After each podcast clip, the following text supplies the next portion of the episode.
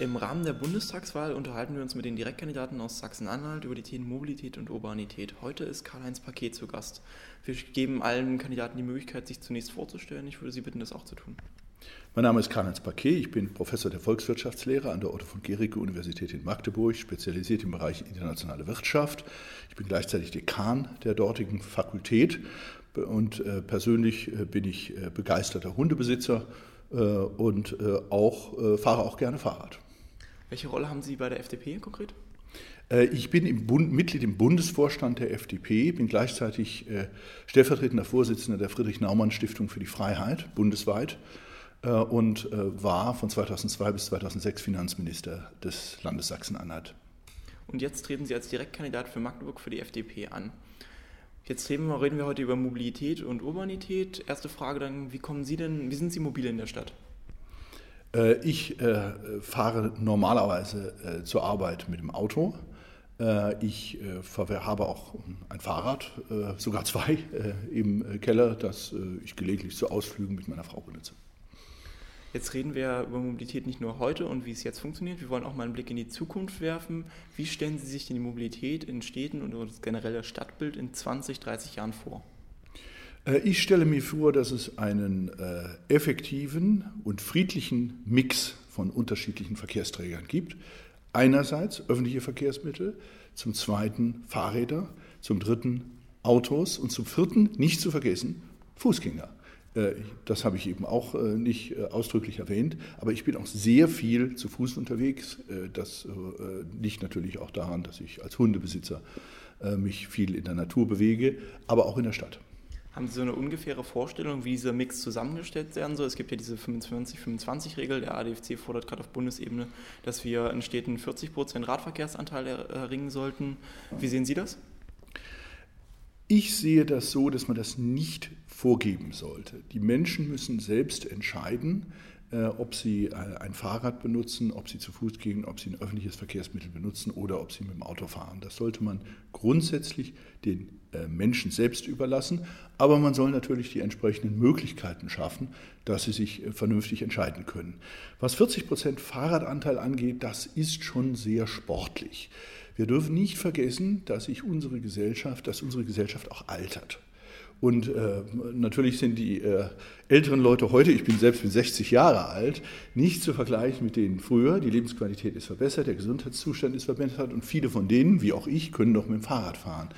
Aber wenn der Anteil der älteren Menschen weiter zunimmt, wird es doch viele Menschen geben, die auf öffentliche Verkehrsmittel angewiesen sind, gegebenenfalls auch auf das Auto und die nicht einfach sich aufs Fahrrad setzen können. Welchen Einfluss sehen Sie denn bei den technischen Neuerungen zum Thema Mobilität? Äh, ich sehe äh, sehr viele äh, Möglichkeiten, dass wir eine verbesserte, auch umweltfreundlichere Mobilität bekommen. Ähm, ich will das jetzt nicht im Einzelnen auflisten, aber es hat sich ja auch in den letzten Jahren schon dramatisches verändert. Die Fahrräder sind sehr viel beweglicher, effektiver geworden, schneller auch. Äh, Mountainbikes äh, sind äh, oder Varianten der Mountainbikes sind stadtgängig, sehr gut stadtgängig. Das ist also keine Frage, dass es da Fortschritte gibt. Zweitens, im Bereich des Autos werden wir auf weiter effektivere und umweltschonendere Technologien übergehen müssen. Wobei ich da auch technologieoffen bin, also sowohl der Verbrennungsmotor als auch der Elektromotor äh, wird äh, hier eine Zukunft haben, jedenfalls auf absehbare Zeit. Im öffentlichen Nahverkehr, dritter Punkt, äh, müssen wir zunehmend übergehen auf elektrisch betriebene Mobilität. Das, da kann der öffentliche Nahverkehr auch mit gutem Beispiel vorangehen. Also es gibt eine Fülle von ähm, Möglichkeiten. Ich halte es allerdings immer für wichtig, dass man äh, fehlerfreundlich und zukunftsoffen ist. Also nicht zu sehr alles mit irgendwelchen Quoten, mit irgendwelchen Zielen festlegt, weil das oft auch in Sackgassen führt, weil die technische Entwicklung nicht voraussehbar ist. Das sage ich auch als Volkswirt, der sich mit Fragen des wirtschaftlichen Wachstums, des qualitativen Wachstums auseinandersetzt. Und äh, da ist Vorsicht geboten. Jetzt reden wir im Rahmen der Bundestagswahl über das Ganze. Ich habe mir mal das Bundestagswahlprogramm der FDP angesehen und vermisse leider das Wort Fahrrad und Radverkehr komplett. Warum kommt das Fahrrad bei der FDP nicht vor?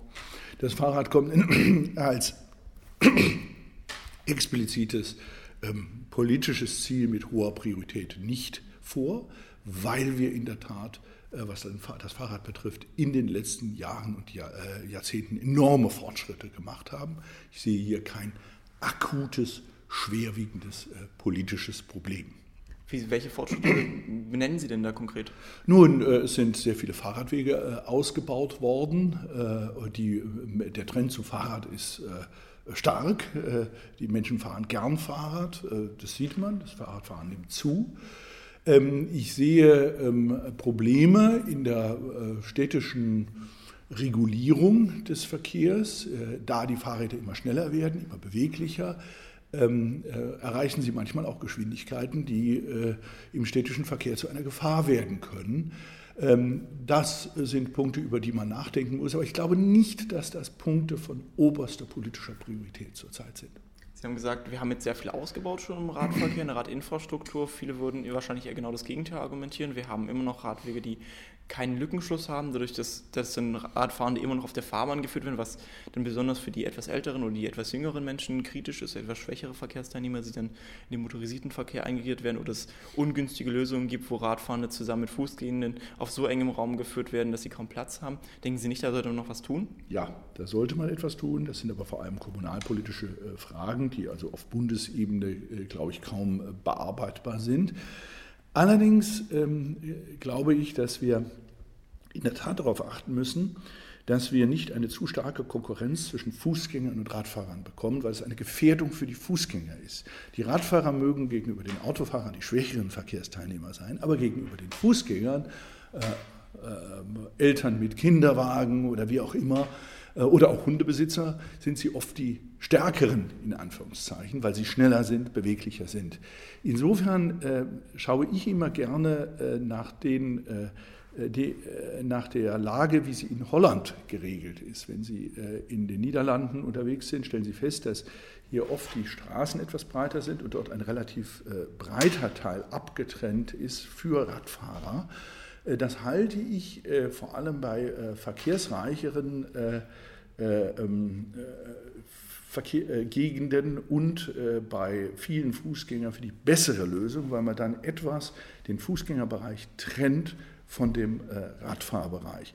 Also ich halte es nicht immer für eine glückliche Lösung, wenn man einen extra Fahrradweg schafft in, äh, in einem Bürgersteigbereich, äh, weil es dort zu gefährlichen Situationen kommen kann, sondern ich hielte es für sinnvoll, dass man grundsätzlich darauf achtet, praktisch bei jeder Straße einen Fahrradbereich, der natürlich entsprechend breit sein muss, äh, ähm, äh, rechts und links der Straße zu haben und in diesem Bereich aber auch strikt darauf achtet, dass auf die Verkehrsregeln geachtet wird. Übrigens auch auf die nächtliche Beleuchtung der Fahrräder.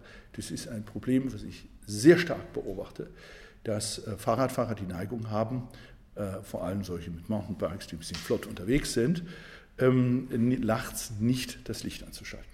Jetzt haben Sie ja gesagt, wir brauchen einen extra Raum für Fahrräder, das würden wir wahrscheinlich zustimmen als ADFC.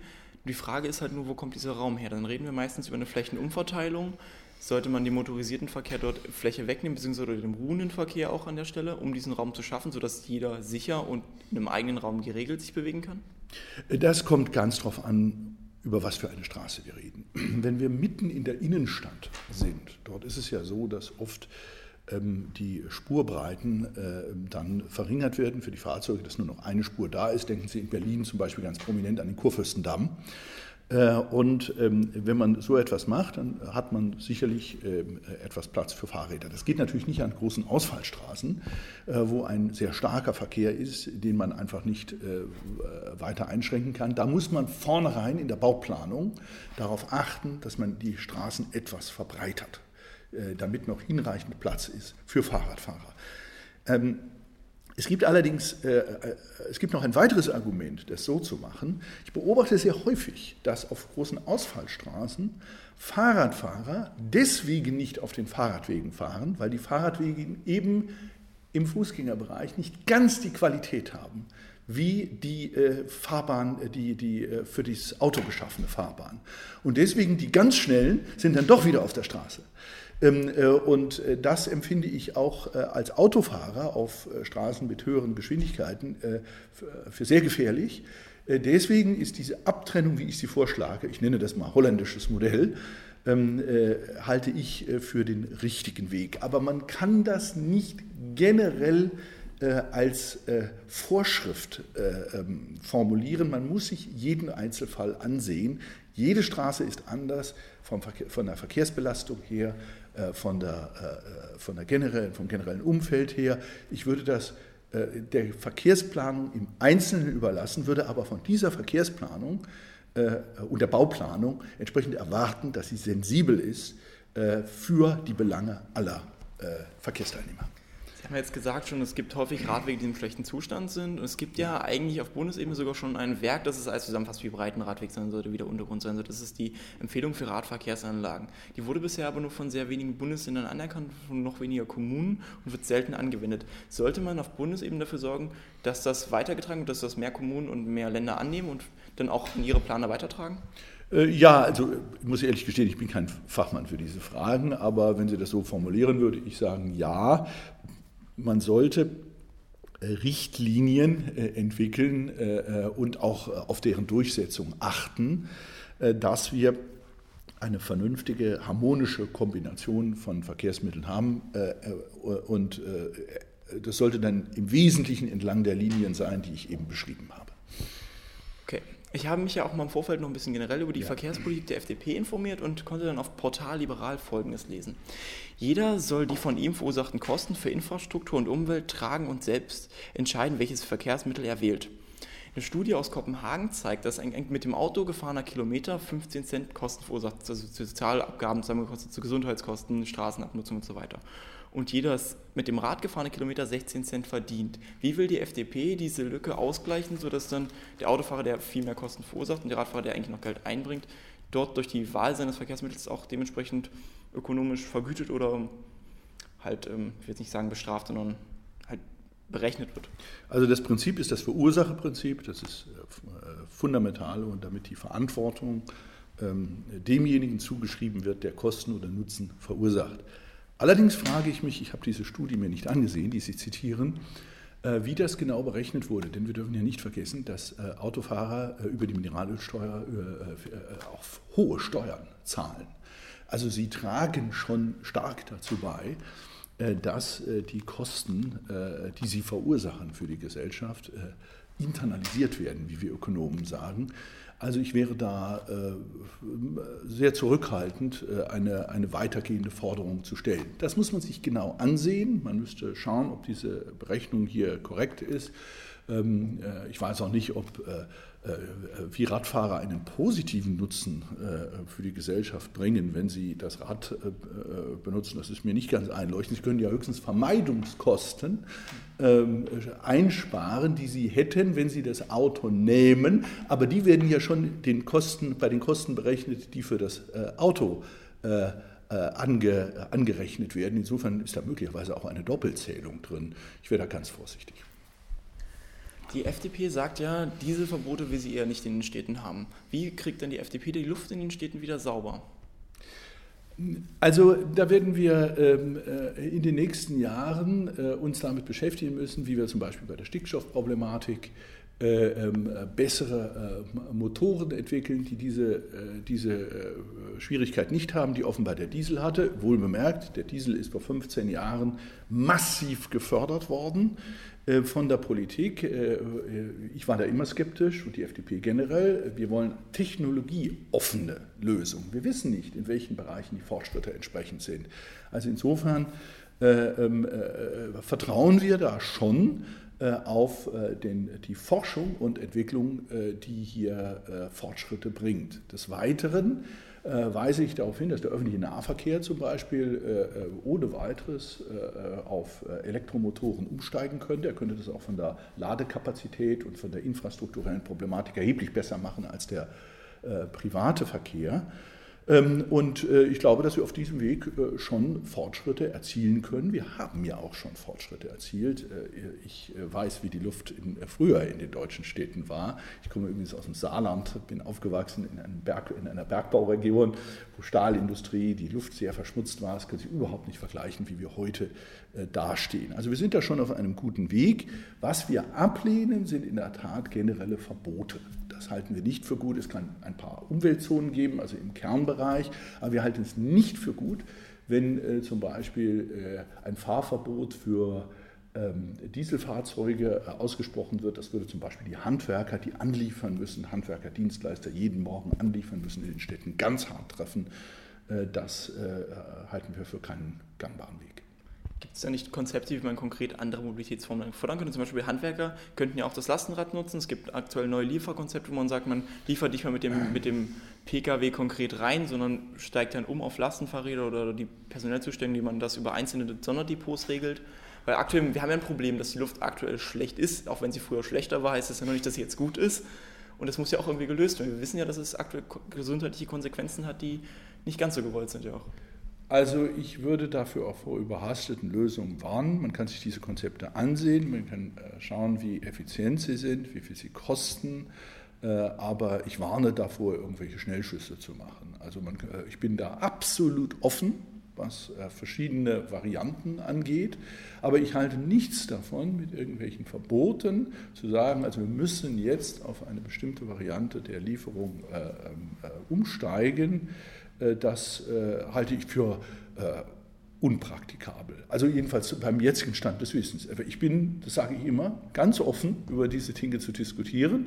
Ich sage nicht, das muss immer so bleiben, wie das ist. Wenn mir jemand ein Konzept zeigt, wo man eine Großstadt wie Stuttgart, München, Hamburg oder Berlin allmorgendlich mit der ungeheuren Anzahl von Waren beliefern kann, ohne auf ein dieselbetriebenes ähm, äh, Transportfahrzeuge zurückgreifen äh, zu müssen, dann bin ich absolut offen. Aber äh, das muss zu vernünftigen Kosten geschehen. Das darf nicht zu Lasten des Mittelstands gehen, des Handwerks, der da die Lieferungen macht. Und dann können wir darüber reden. Bleiben wir mal ganz kurz noch beim Lieferverkehr. Sie hatten auch schon die Fußgehenden angesprochen, die Radfahrenden haben meistens ein Problem. Das ist, dass ganz häufig von Lieferfahrzeugen auch auf Geh- und Radwegen geparkt wird. Denn wenn er auf dem Radweg steht, weicht der Radfahrenden auf den Fußweg aus. Ist halt ein großes Problem. Die Anlieferer nutzen das immer, um möglichst schnell zustellen zu können. Damit erschleicht man sich ja eigentlich mit einer Ordnungswidrigkeit einen gewissen Wettbewerbsvorteil. Wie geht die FDP damit um? Also äh, ich bin dafür, Ordnungswidrigkeiten zu verfolgen. Ich kriege ja auch manchmal ein äh, äh, Ticket für falsches Parken oder zu schnelles Fahren. Ähm, äh, und ich bin auch nicht zufrieden, vor allem in den Städten bin ich nicht zufrieden, wie lasch diese Dinge durchgesetzt werden. Das gilt für, ähm, äh, für Störungen durch, verursacht durch den Anlieferverkehr. Das darf nicht sein, das muss auch entsprechend verhindert werden. Allerdings muss man dann auch Möglichkeiten schaffen, wie die Anlieferungen äh, ähm, geschehen können. Ich meine, man kann auch nicht unglaubliche Transportwege zu Fuß den, Hand, äh, den Dienstleistern zumuten. Äh, die Durchsetzung der Regeln gilt aber, das muss ich ganz deutlich sagen, auch für Radfahrer und vor allem auch für Radfahrer. Ich gehe jeden Abend und jeden Morgen, im Winter auch bei Dunkelheit, ähm, mit meinem Hund äh, in Stadtfeld äh, ähm, raus, mindestens eine halbe Stunde. Und ich kann Ihnen sagen, dass ich innerhalb einer halben Stunde normalerweise fünf, sechs, sieben, acht Radfahrer ohne Licht mir begegnen. Und das ist und mit beträchtlicher Geschwindigkeit, denn der Verkehr ist ansonsten nicht so stark. Das ist wahnsinnig gefährlich und ich finde, da sollte man auch Protokolle, Kontrollen machen und Protokolle vergeben, genauso wie bei Autofahrern. Wie soll denn jetzt, also natürlich das Radfahrerproblem ist eins, wie soll man denn mit dem, Parking, mit dem Parkproblem umgehen, sodass man Lieferzonen hat, die dann nicht zu weit entfernt sind und dass man trotzdem nicht auf dem Gehweg parkt? Wie wird das gemacht? Also äh, das äh, muss man sich im Einzelfall ansehen. Jede Straße ist anders.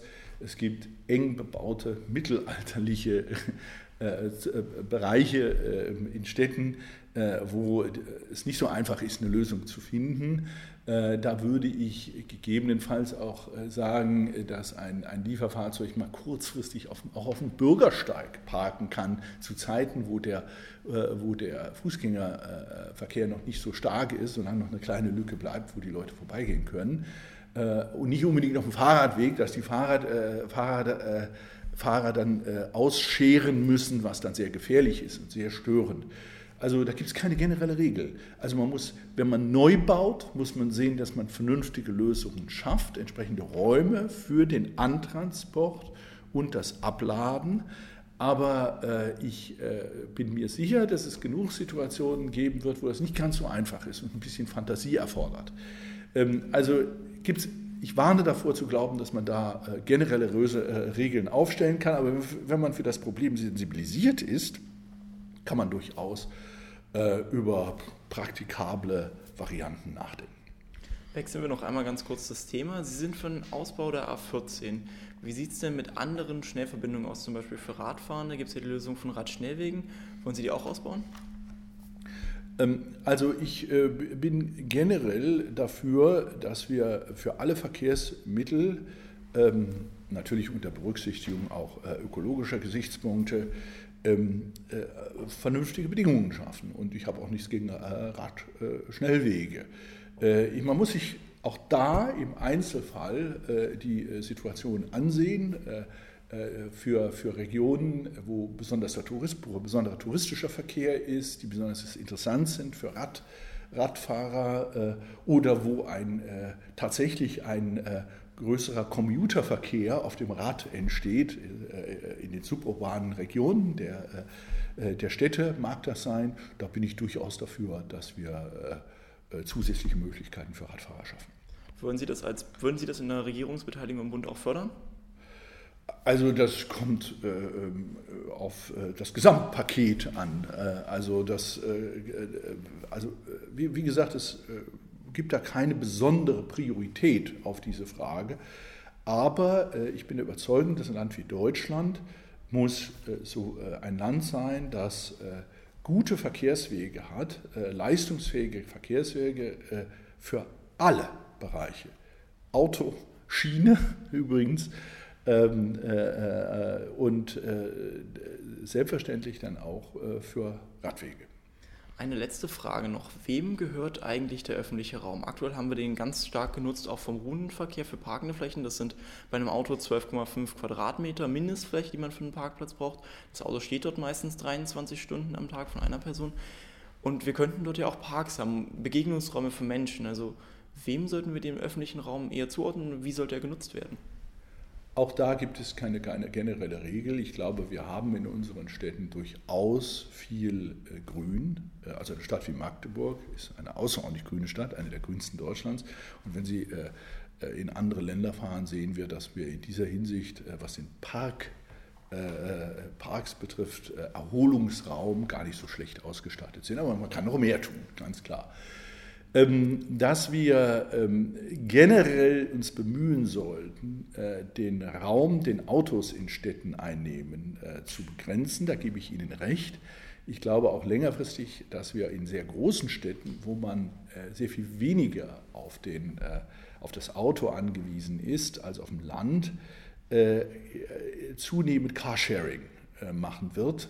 Da gibt es ja durch die Vernetzung über das Internet ganz fantastische Möglichkeiten, in der Zukunft äh, ein einzelnes Auto über den Tag erheblich intensiver zu nutzen, sodass möglicherweise der ganze Fuhrpark abnimmt. Sie haben vollkommen recht, wenn jemand zur Arbeit fährt, steht das Auto dann zunächst mal äh, die ganze Arbeitszeit äh, brach irgendwo rum und äh, ich könnte mir vorstellen, dass in 20, 30, 40 Jahren äh, wir viel mehr Modelle haben, wo Autos noch am Tag weiter genutzt werden und durch diese effektivere Nutzung des Raums Auto, denn die, äh, die Anzahl der Autos deutlich reduziert werden muss, die wir in einer Stadt am Tag unterbringen.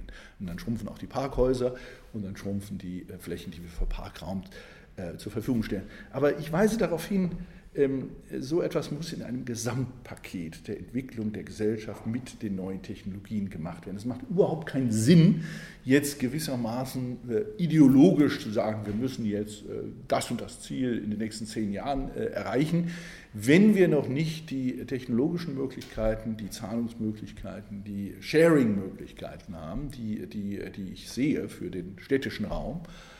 Und wir müssen zweitens natürlich den Unterschied zwischen dem städtischen, dem suburbanen, dem kleinstädtischen und dem äh, ländlichen Raum sehen.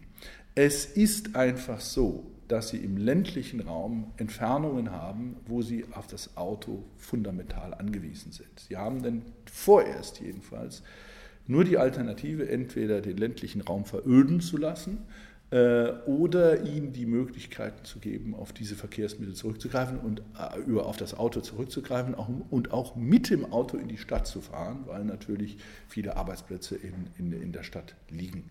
Also ich sehe gewissermaßen unsere Gesellschaft, sage ich auch als Volkswirt, nicht nur als Politiker, sehe ich einen fundamentalen Wandel äh, der, ähm, der infrastrukturellen Anforderungen, die wir äh, als Gesamtheit äh, den wir als Gesamtheit diskutieren müssen. Und äh, ich bin absolut kein äh, Ideologe, sondern ein Pragmatiker in dieser Hinsicht. Da spielen ökologische Dinge eine Rolle, da spielen ökonomische Dinge eine Rolle und da spielen natürlich auch Fragen der Lebensqualität eine Rolle. In einer alternden Gesellschaft sind die Anforderungen, wie ich es vorhin schon gesagt habe, etwas anderes als in einer jüngeren Gesellschaft. In einer äh, Gesellschaft mit mehr medizinischem Bedarf, wo die Menschen einfach körperlich nicht mehr so äh, mobil sind, muss man bestimmte Möglichkeiten schaffen, die man sonst nicht braucht.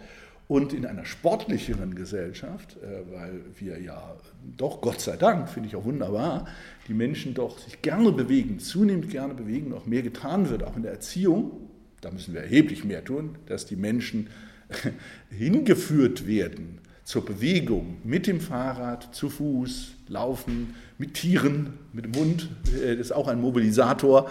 Ähm, äh, dann leben wir alle gesünder, können länger mit dem Fahrrad fahren und dann äh, können wir auch ohne einen Verlust an Lebensqualität, sondern eher mit einem Gewinn auch den öffentlichen Raum pflegen, der fürs Fahrrad geeignet ist. Das war doch ein sehr schöner Rundumschlag zum Ende. Ich bedanke mich fürs Gespräch. Ja, bitteschön.